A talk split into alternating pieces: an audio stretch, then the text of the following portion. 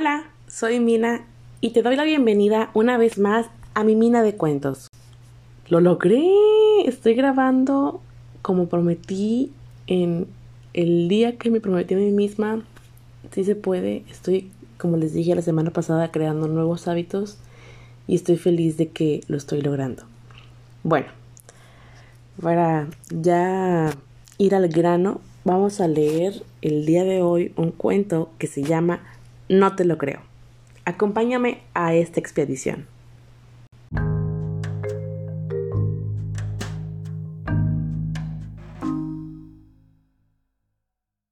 Un día me caí en un hoyo. El hoyo era del tamaño del mundo. ¿Del mundo? No te lo creo. Bueno, en realidad era del tamaño de una casa. ¿De una casa? No te lo creo. Bueno, en realidad era más bien del tamaño de un tinaco. ¿Y qué te pasó? Me quería comer un lobo. ¿Un lobo? No te lo creo. Bueno, en realidad era un perro. ¿Y te quería comer? No te lo creo. Bueno, en realidad quería mi torta. ¿Y se la diste? Claro.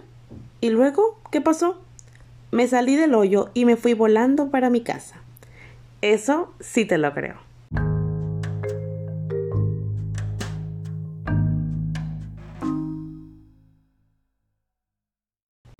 Otro cuento corto es muy interesante, o sea, ¿por qué no le creerías a alguien que se cayó en un hoyo del tamaño del mundo, pero le crees que se fue volando cuando salió del hoyo?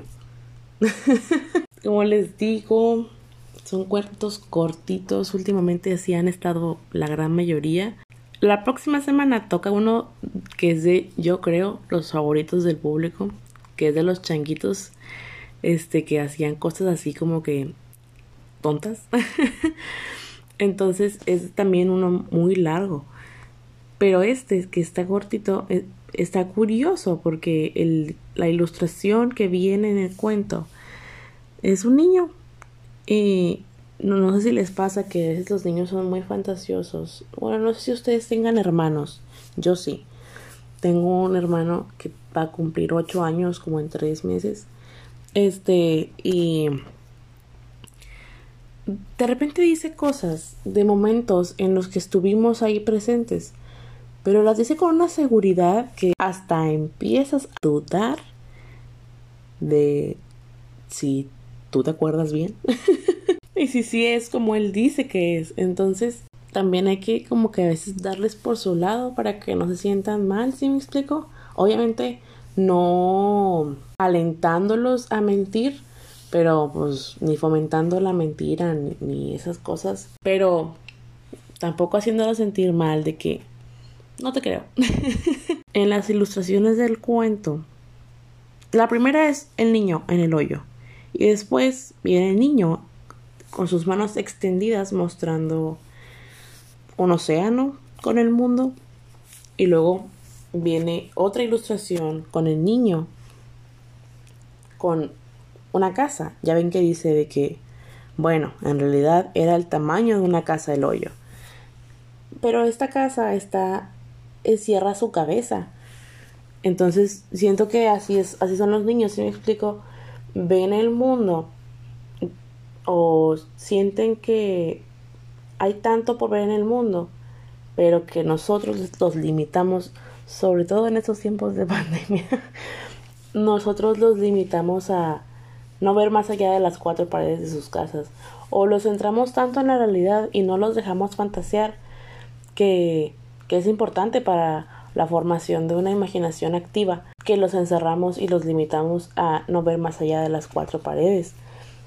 Y todavía peor cuando dice que ni siquiera era una casa, que dice era del tamaño de un tinaco el hoyo y en la ilustración viene el niño adentro de un tinaco pero está lleno de agua y se le salen burbujas por la boca. Yo creo que se está ahogando.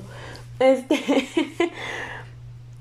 y después había un lobo en las ilustraciones que se lo quería comer.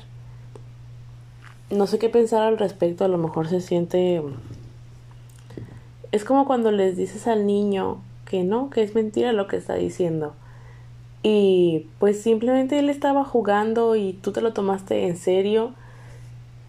Y así como que te comes su fantasía, ¿no? Como el lobo. Y después como que te quiere minimizar para sujetarse a este recurso mental de que sí pasó su fantasía. Y pues lo te reduce a un perro. Dice, bueno, en realidad era un perro que quería su torta. Volvemos. Yo digo que la torta representa como que la fantasía del niño. Este, pero se la vuelve a ceder. Le da su torta al perro. Y dice que se va volando. Entonces yo creo que aquí es donde ya tú mismo te das cuenta y dices, sí, cierto. O sea, es un niño. No, no, no busques explicarle la lógica a un niño. Busca que la desarrolle solo. Por ejemplo, yo le digo a mi hermano, cuando me pregunta algo como que, ¿qué significa esta palabra? Y es una palabra cotidiana y yo sé que no sabes. Y luego me dice, sí, pero yo quiero que tú me digas. Entonces, yo no le digo. Lo que yo hago es, me mm, lo pongo a él a razonar para que él mismo desarrolle esa lógica. Si me explico de que, por ejemplo, ¿qué significa? ¿Por qué se llaman zapateros los, los, los zapateros? ¿Por qué crees? Le pregunto yo. No, pues porque arreglan zapatos. Exacto. Entonces ya el niño, inclusive, lo motivas a investigar, o sea, no decirle la respuesta y eso está bien porque fomentas la curiosidad. Y así, o sea, es la forma en la que yo lo veo, o sea, es la forma más saludable de inculcarles el deseo por investigar por sus cuentas. Pero bueno, esa ha sido la expedición del día de hoy cortita, pero yo creo que nos deja mucho que pensar. Y pues nada, nos vemos la próxima semana en una nueva expedición.